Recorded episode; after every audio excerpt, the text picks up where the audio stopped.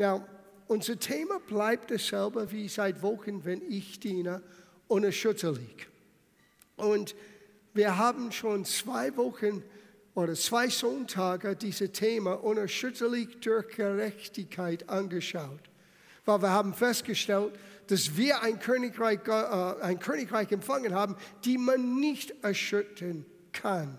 Alles, was erschüttert sein kann, wird erschüttert. Und das sehen wir. Wir sehen das jeden Tag in den Nachrichten. So viele Unsicherheiten dieser Welt, so viele manchmal negative Dinge tauchen auf. Menschen unvorbereitet erwischen. Aber wir haben ein Reich, das man nicht erschüttern kann. Und dieser Königreich Gottes besteht aus drei Hauptbestandteilen. Bestandteile.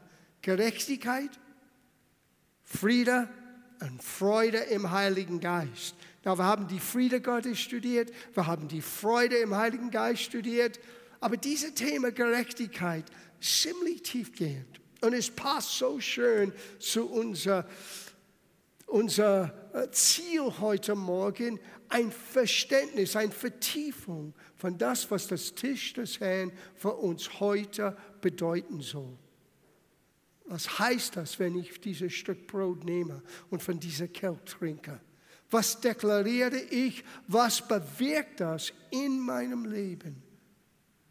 Das möchte Gott, dass wir das verstehen. Und ich als Pastor möchte, dass ihr das auch versteht und dass ich auch mit euch ein tieferer Begreifen, ein tieferer Verständnis gewinne von dieser Tatsache. So, in die erste Woche, wo wir über Gerechtigkeit gesprochen haben, wir haben festgestellt, das ist unser Fundament. Ein Mensch, der kein Verständnis, was biblische Gerechtigkeit ist, hat wirklich keinen Halt im Leben. Now, Gerechtigkeit ist ein großes biblisches Wort, aber bedeutet, dass du in einer rechten Beziehung mit Gott stehst. Das gibt nichts zwischen dir und Gott mehr. Weil durch das, was Jesus am Kreuz für uns getan hat, sind wir von ihm gerecht gesprochen. Und diese Gedanken werden wir vertiefen heute Morgen. Das zweite Mal, als wir über Gerechtigkeit gesprochen haben, wir haben gesehen, dass der, der Gerechte lebt, aufrichtig und ehrlich.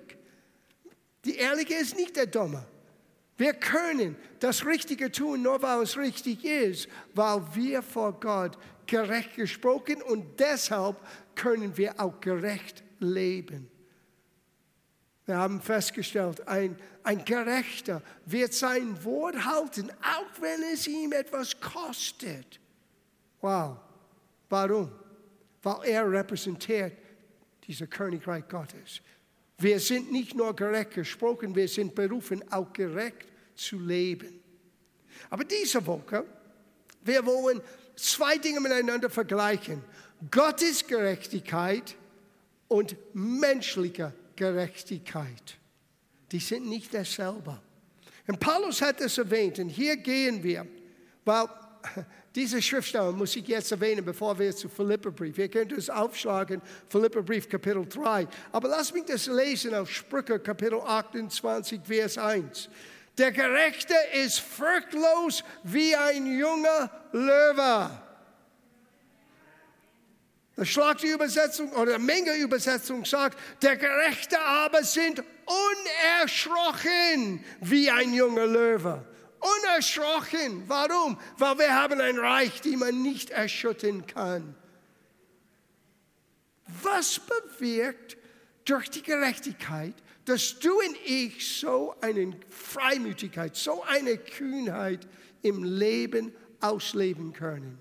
Und wir werden gleich merken, es ist nicht ein Selbstsicherheit, Confidence, Vertrauen in das, was ich tun kann. Nein, für uns, die an Jesus Christus glauben, unsere Sicherheit, unser Vertrauen ist in ihn.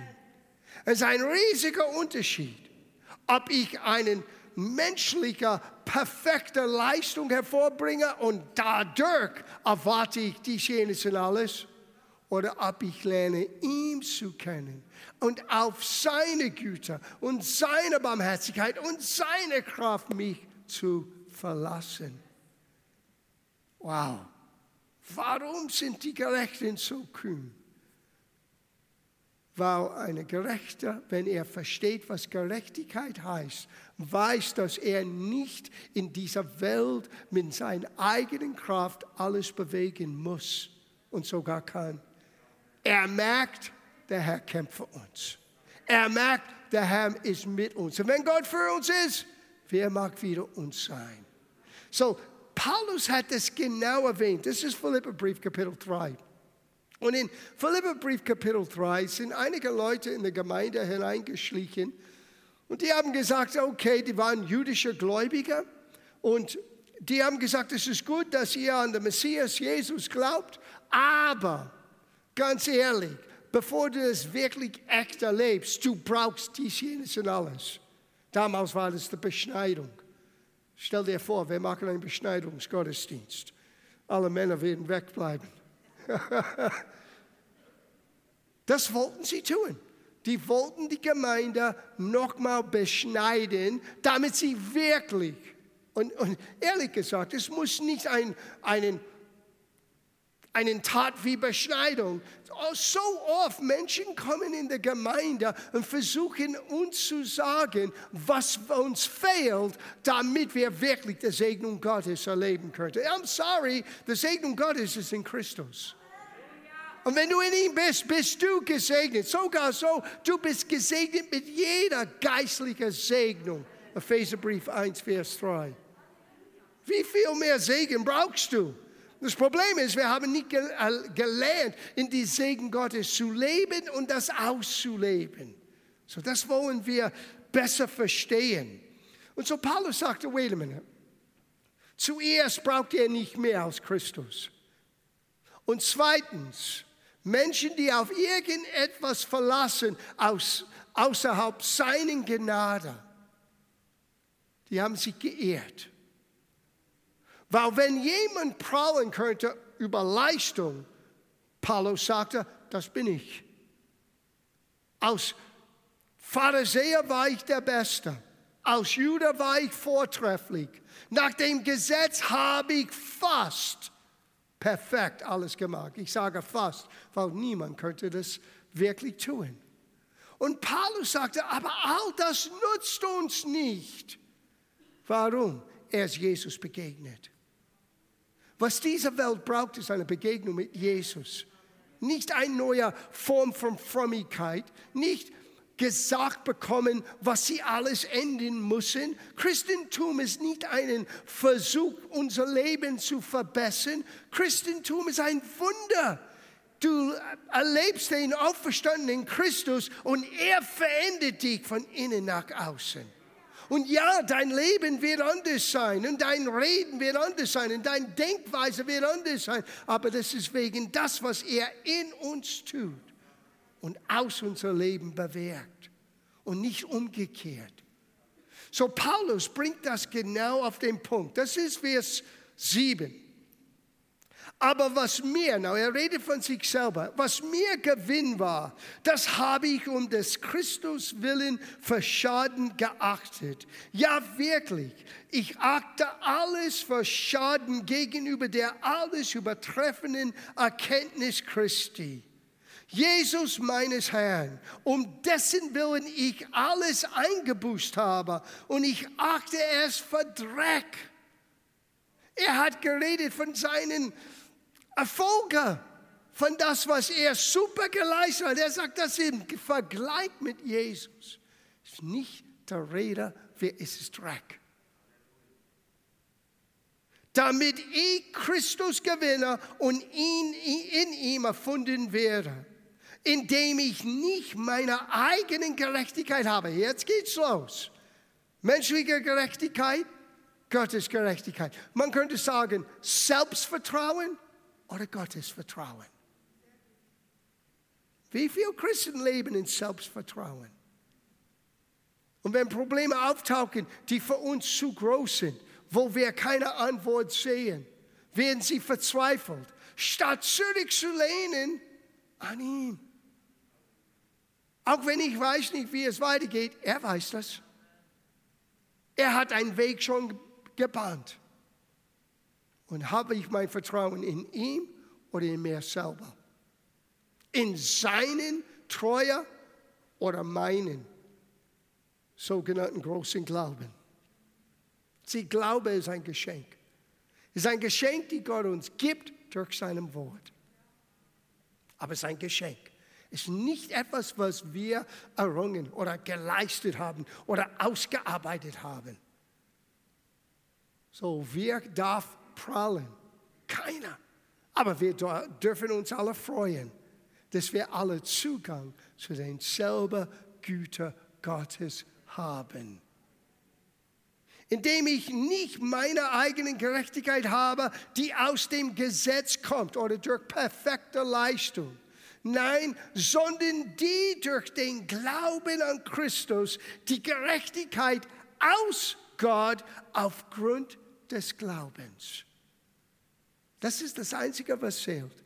Ein rechter Stand vor Gott aufgrund von deinem Vertrauen in Jesus. Das macht uns gerecht. Es ist nicht eine Selbstgerechtigkeit. Now, ohne ein, Gerecht, ein Gerechtigkeitsbewusstsein sind wir nicht fähig, mit aller Freimütigkeit, aller Kühnheit, wie eine junge Löwe, Gott und die Welt zu begegnen. Du bist nicht fähig. Du bist kein Kirchenmäuser. Ein Kirchenmaus, der irgendwo in die Ecke gesteckt ist. No, du bist kühn wie eine Löwe, wenn du beginnst zu begreifen, was Gerechtigkeit bedeutet. Die Gerechtigkeit aus Gott aufgrund des Glaubens, gleich wie die Urgemeinde, sollten wir und müssen wir lernen, für solche Freimütigkeit zu beten. Sie, es braucht ein Verständnis von was Gerechtigkeit bedeutet, was, dass ich ein Kind Gottes jetzt bist, bin, dass du jetzt ein Kind Gottes bist dass du jetzt vor Gott angenommen bist. Und nichts kann dich trennen von Gottes Liebe. Das ist, was ein Gerechtigkeitsbewusstsein bedeutet. Egal, was geschieht, egal, was ich tue, auch wenn ich Fehler mache. Es endet nicht meine Position als Sohn oder Tochter Gottes. Wow. Nichts kann uns trennen von der Liebe Gottes, die wir in Christus Jesus empfangen haben. Und die Ohrgemeinde wusste das. Du kannst es lesen in Apostelgeschichte Kapitel 4.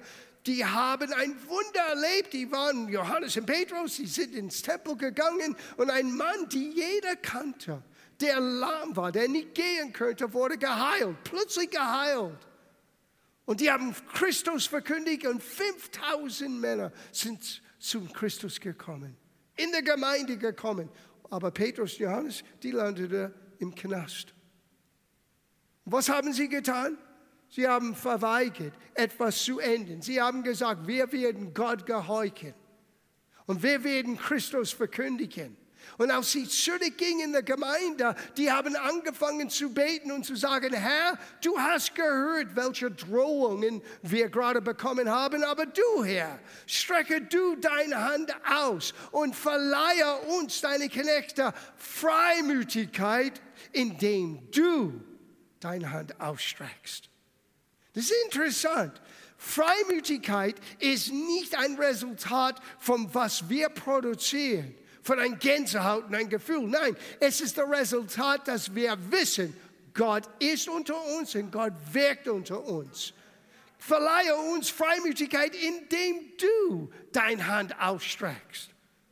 Menschen zu heilen, zu befreien, zu retten.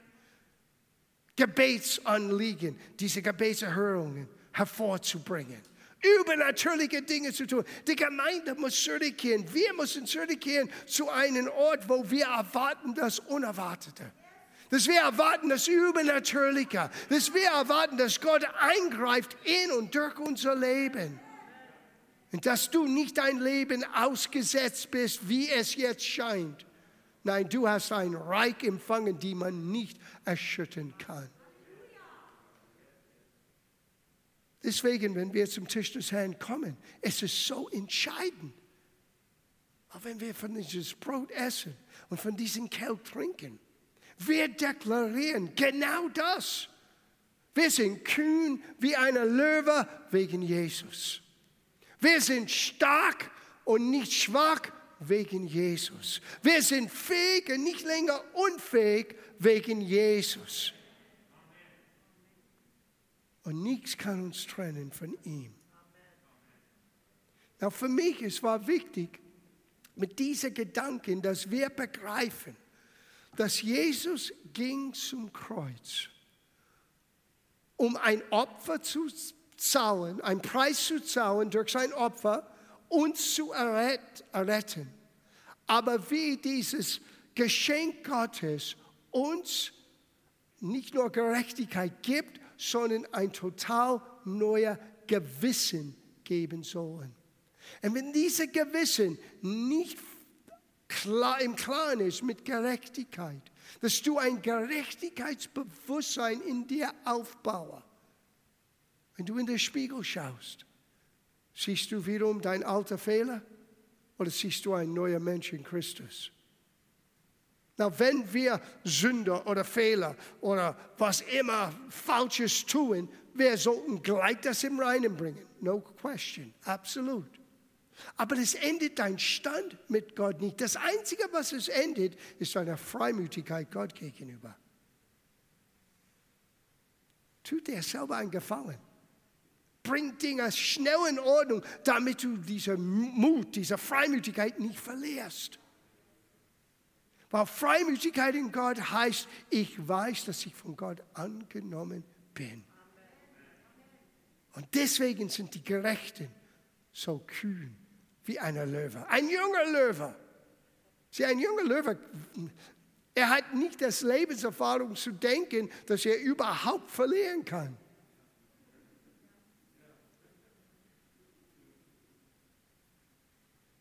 Denken wir so? Kann nicht verlieren. Nicht wegen mir, aber wegen Jesus. Ich sage dir, das macht der Feind verrückt. Weil er möchte immer wieder deine Fehler, er möchte immer dieses Verdammnis hervorbringen, dass du nicht fähig bist, dass du unwürdig bist. All diese Dinge. Ja, okay, ich bin unwürdig, aber Jesus hat mich würdig gemacht. Jetzt bin ich würdig. Aber nicht wie Paulus wegen meiner Leistung, sondern wegen seiner großen Gnade. Ich dachte, es wird sich lohnen, bevor wir das Abendmahl feiern heute Morgen, dass wir wirklich intensiv etwas anschauen aus Hebräerbrief bezüglich das, was Jesus durch, den, durch ein Opfer und die Auferstehung in den Allerheiligtum für uns getan hat. Weil es hat zu tun mit Gerechtigkeit. Es hat zu tun mit Einsicht was Gerechtigkeit für mich persönlich bedeutet. So, wir gehen zu Hebräerbrief, Kapitel 9.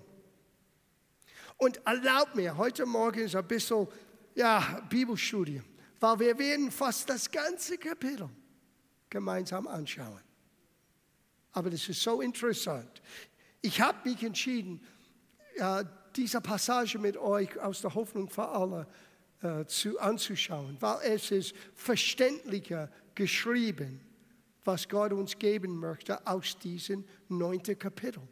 Weil hier wird das Geheimnis von einem Gerechtigkeitsbewusstsein für uns geschenkt. So, Vers 1.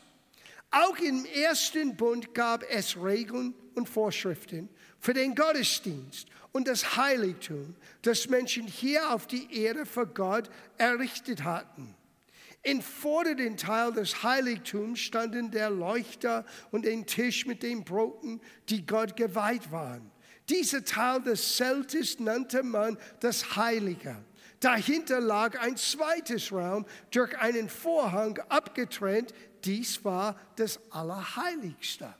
Ich habe ein Bild mitgebracht. Wir haben das, ich habe das nicht gecheckt heute, aber können wir das Bild, dieses Abbild von dem Tempel Salomo, ja, da ist es. Du hast den Eingang und du hast die erste Tür und die Leute könnten reinkommen, aber da können sie durch die zweite Tür nicht weitergehen, weil es war nur für die Priester. Und da war diesen Tisch mit dem geweihten Brot und das Opferbereich. Und dann siehst du hinten noch ein Tür, Allerheiligtum, wo nur der hohe Priest gehen könnte, einmal im Jahr. Na, warum all diese Vorschriften? Warum all diese Aufgaben, die Gott gegeben hat? Hebräerbrief 9, Kapitel 9 wird uns erklären. Vers 4. Hier befinden sich der große Räucheropferaltar und die rundum mit Gold beschlagenen Bundeslader. Darin lagen der goldene Krug mit dem Manna, Aarons Stab, den Kospen getrieben hatte und die Steintafeln, die den Zehn geboten. Über den Bundeslader bereiten die Cherubim die auf Gottes Herrlichkeit hinweisen, ihre Flügel aus und bedecken so diese Städte der Vergebung und Versöhnung. Doch nun genug von diesen Einzelheiten. Vers 6. Das Heiligtum besteht also aus zwei Räumen. In dem ersten Raum verrichten die Priester täglich ihren Dienst. Den anderen Raum, der Allerheiligste, darf aber nur der hohe Priester betreten und das auch nur an einem einzigen Tag im Jahr. Hier bringt er das Blut eines Tieres als Opfer dar, damit Gott ihm seinen eigenen Schuld und auch die Sünde seines Volkes vergibt. Du denkst, wow, Mensch, die müssen jeden Tag Opfer geben, die müssen äh, Tiere opfern, die müssen Weihrauch opfern, die müssen Gebete machen und dann einmal im Jahr, am Tag der Versöhnung, nur der hohe Priester könnte rein. Gott, warum all das? Der nächste Satz. Der Heilige Geist wollte auf diese Weise sichtbar werden lassen, solange das irdische Heiligtum noch steht bleibt uns der Zugang zum Allerheiligtum zu Gott verschlossen. Sieh, es gab eine Trennwand durch einen riesigen Vorhang. Und alle Menschen, sogar die Priester Israel, wurden ausgeschossen. Nur der hohe Priest könnte dort reingehen. Gott wollte uns zeigen, dass aus uns selber wir sind nicht fähig, Gott zu nähern. Wir sind nicht gut genug aus uns selber. Und Gott hat so viel Mühe gegeben, um uns etwas zu zeigen, wie es wirklich ist im Himmel. Damit wir besser verstehen, was Jesus am Kreuz und durch den Grab oder Begräbnis und Auferstehung für uns ermöglicht. Ich lese weiter. Das irdische Heiligtum ist nichts anderes als ein Bild für unsere gegenwärtige Zeit. So, es hat eine Bedeutung für uns. Es ist nicht bedeutungslos. Es ist nicht nur alttestamentliche Geschichte. Es ist ein Bild, ein Symbol, einen, eine Aufklärung für das, was uns heute betrifft, dieses unerschütterliche Reichtum, Reich Gottes, die wir empfangen haben. Doch werden zwar Gaben und Opfer dargebracht, aber nichts davon kann uns vollkommen mit Gott versöhnen und uns ein gutes oder reines Gewissen schenken. Und hier war das Problem. All der menschliche Leistung kann dein Gewissen nicht reinmachen. Und ich sage euch jetzt, all deine Bemühungen, selbst deine Vergangenheit zu bewältigen, reicht nicht aus. Es kann sein, du musst Seelsorgegespräche und psychologische Gespräche und was weiß ich alles. Aber du wirst nie wirklich fähig sein, dein Gewissen zu bereinigen, bis du zu einem Punkt kommst, wo du merkst, aus mir selber schaffe ich das nicht, aber in Christus. Er hat es für mich geschafft. Also es gibt Dinge in unserer Seele, die wir verarbeiten müssen. Versteht mich nicht falsch. Aber im Grunde genommen ein neuer Bewusstsein, ein reines Gewissen in uns zu haben, musst du verstehen, was hinter den Vorhang passierte. Und ich meine nicht der Vorhang in aller Heiligtum auf Erden, ich meine, was in aller Heiligtum im Himmel stattgefunden hat. Du sagst im Himmel? Wir lesen weiter. Denn in einem solchen Gottesdienst werden doch nur Vorschriften befolgt, die das äußere Leben regeln. Es geht dabei um Essen und Trinken und bestimmte Reinigungsvorschriften. Diese Anordnungen galten aber nur so lange, bis Gott die neue Ordnung in Kraft setzte. Und jetzt geht's los. Christus, die neue Ordnung. Christus ist die neue Ordnung. Christus in ihm allein ist die neue Ordnung. Seit Christus gilt diese neue Ordnung. Er ist der hohe Priester, der durch diese ähm, durch den sich Gottes Zusagen an uns erfüllt haben. Seinen Dienst verrichtet er in einem Heiligtum größer und vollkommener als jedes andere das ja von Menschen betreten wurde. Dieses Heiligtum ist nicht von Menschenhand errichtet, es gehört nicht zu dieser Welt. Christus opferte sich nicht das Blut von Böcken und Kälben für unsere Sünden, vielmehr opferte er im Allerheiligtum sein eigenes Blut ein für allemal. Damit hat er uns für immer und ewig. Sag es mit mir, für immer und ewig. Sag mal, für immer und ewig. Wie lang ist immer und ewig? Ziemlich lang. Damit hat er uns für immer und ewig von unserer Schuld von Gott befreit. Es ist an die Zeit, dass wir vieles hinter uns lassen. Get over it. Jeder hat eine Vergangenheit, ist ganz klar, aber jetzt, das Vergangen ist vorbei. Siehe, du bist eine neue Schöpfung in Christus. Das Alte ist vorbei. Warum? Weil Jesus ist in das Allerheiligtum hineingetreten mit seinem eigenen Blut. Warum Blut? Weil Blut repräsentiert Leben. Die Strafe für Sünde war tot. Und Gott sagte stattdessen, dass ich dein Leben fordere, bringt mir ein Tier. Und das bedeckt, was du getan hast. Aber all das war nur symbolisch. Er wusste, dass der Einzige, der fähig war, einen Gott wohlgefälliges Opfer ihm zu bringen, war sein Sohn. Gott, der Sohn. Und sein Blut repräsentierte Gottes Leben. Gottes Leben, der er uns schenkt. Und aus Jesus in das Allerheiligtum, nicht in Jerusalem. Deswegen hat Jesus gesagt, du kannst diesen Tempel niederreißen, aber in drei Tagen werde ich das wieder aufbauen. Er meinte nicht ein natürlicher Tempel. Er meinte, dass jetzt Menschen können eine Behausung für das lebendige Gottes sein. Weil bis dahin lebte der Geist Gottes nur hinter der Vorhang. Gelegentlich hat sich das Volk Gottes gezeigt, aber da war der Wohnort Gottes. Was ist das Erste, was du liest? Aus Jesus starb, wurde der Vorhang im Tempel von oben nach unten zerrissen.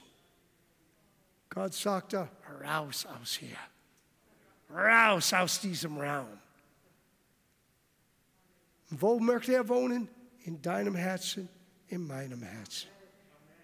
Uh. Ja, wir lesen ein bisschen weiter. Wir sind fast da. Sein Blut hat uns ein für allemal gereinigt. Vers 13.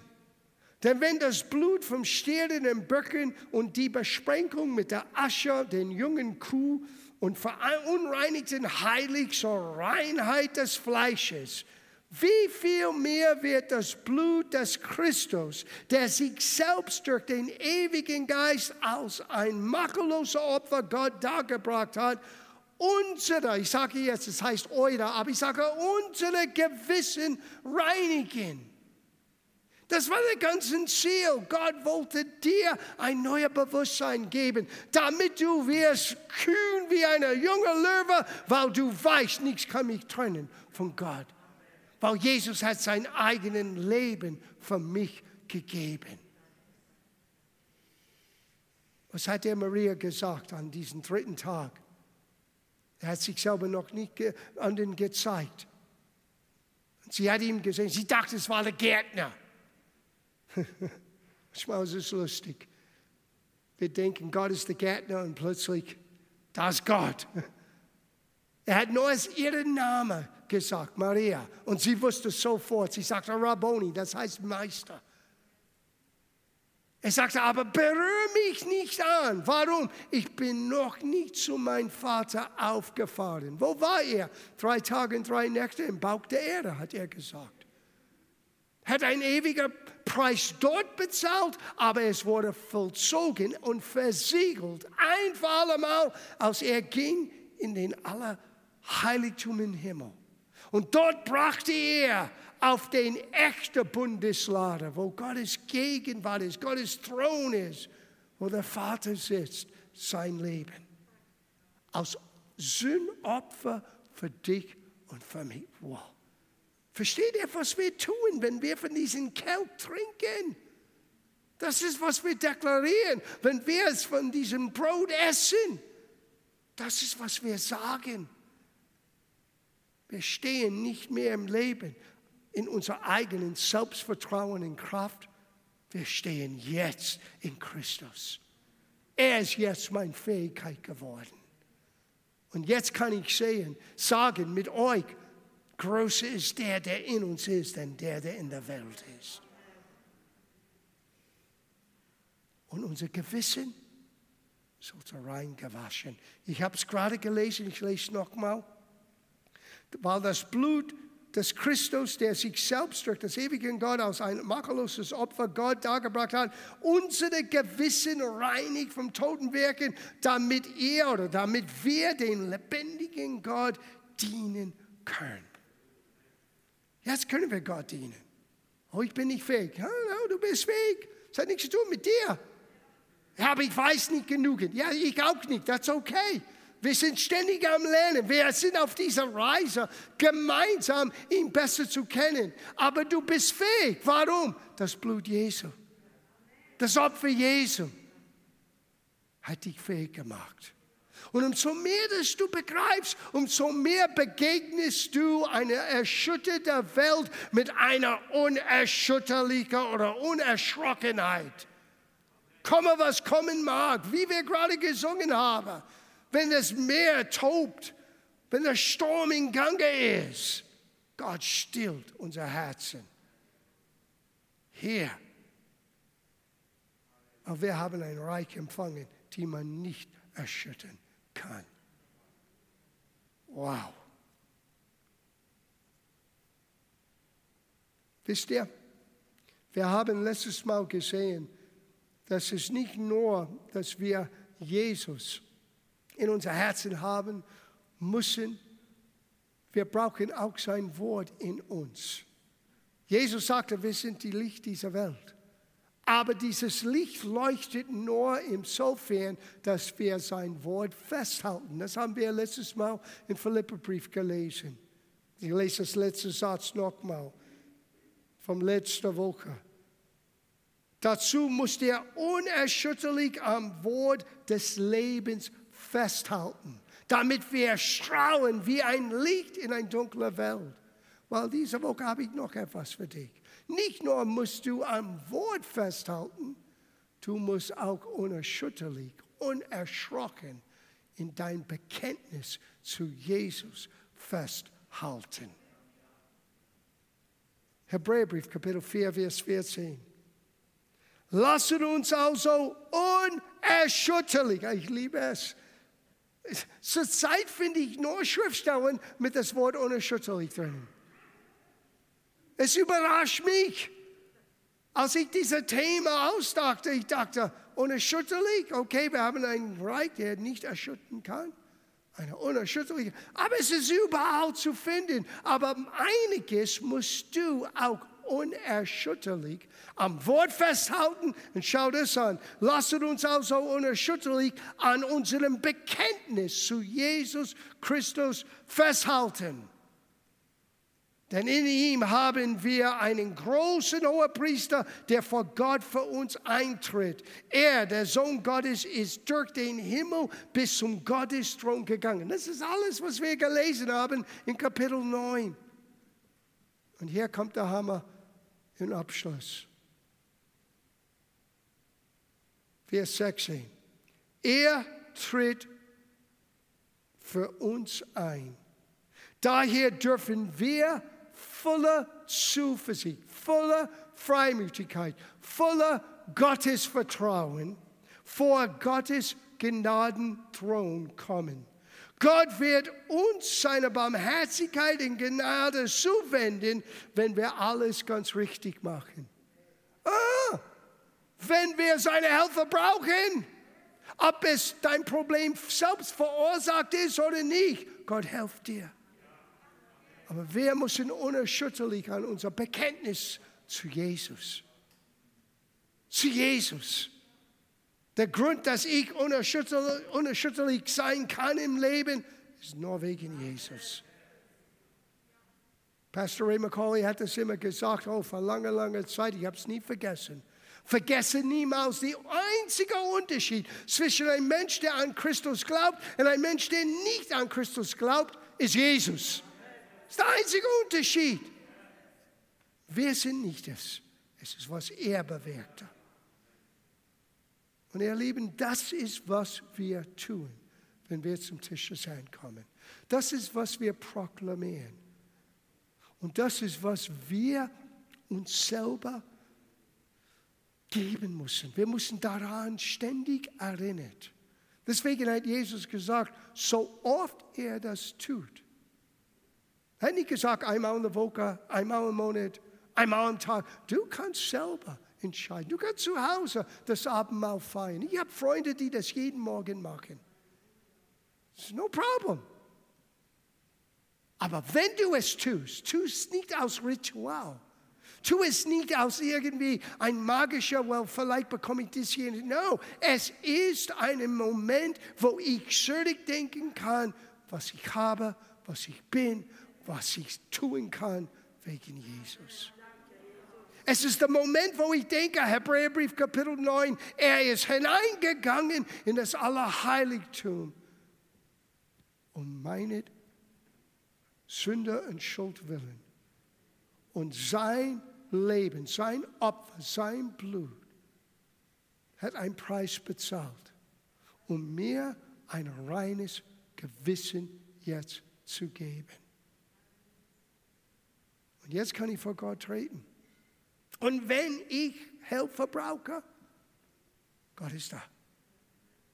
Ich kann mit aller Freimütigkeit, aber unerschütterlich halte fest an seinem Wort, unerschütterlich halte fest an dein Bekenntnis zu Jesus. Das ist interessant, das sagte nicht der Bekenntnis zu einem Bibelvers. Es sind so viel gelehrt über unser Bekenntnis und was wir sagen, hat eine Auswirkung auf unser Leben. Das möchte ich nicht in Frage stellen. Aber die Hauptbekenntnis, wir, wo wir festhalten müssen, ist, dass Jesus mein Herr ist. Dass Jesus der Herr unser Leben ist. Das ist alles wegen ihm. Und jetzt alles, was wir tun, ist für ihn. Wow. Ein Gebet gerade jetzt ist, dass wenn wir das Abendmahl nicht, heute, nicht nur heute Morgen, sondern in einem Monat oder in zwei Monaten, vier, dass das wird nicht von uns mehr weggenommen. Keinen Schuldgefühl mehr. Keinen unreinen Gewissen mehr. Einen Kühnheit vor Gott zu treten. Mit aller Freimütigkeit, lass uns vor den Thron Gottes kommen und auch helfen, in unserer Not zu erfahren. Und Gott wird dich nicht ablehnen. Gott wird nicht sagen, sorry, du hast nicht alles richtig getan. Nein, Gott sieht das Lamm. Ich habe das vor ein paar Monaten gesagt, ich sage es nochmal. Im Alten Testament, aus das Volk merkte, die haben gesündigt, die haben ein Opfer gebracht. Und der Priester hat das Opfer genommen und er hat nicht der Mensch angeschaut, er hat das Opfer angeschaut. Und wenn das Opfer total den Vorschriften, Entschuldigung, den Vorschriften erfüllte, hat er dieses Opfer angenommen und den Schuld von dem Mensch wurde bezahlt. Gott schaut nicht deine Leistung an, er schaut das Opfer Jesu an. Und sein Opfer, ein für allemal, ist vollbracht. Wow. So schau nicht auf dich, schau auf ihn. Halte fest an seinem Wort, unerschütterlich, aber halte fest an deiner Bekenntnis zu Jesus Christus, auch unerschütterlich.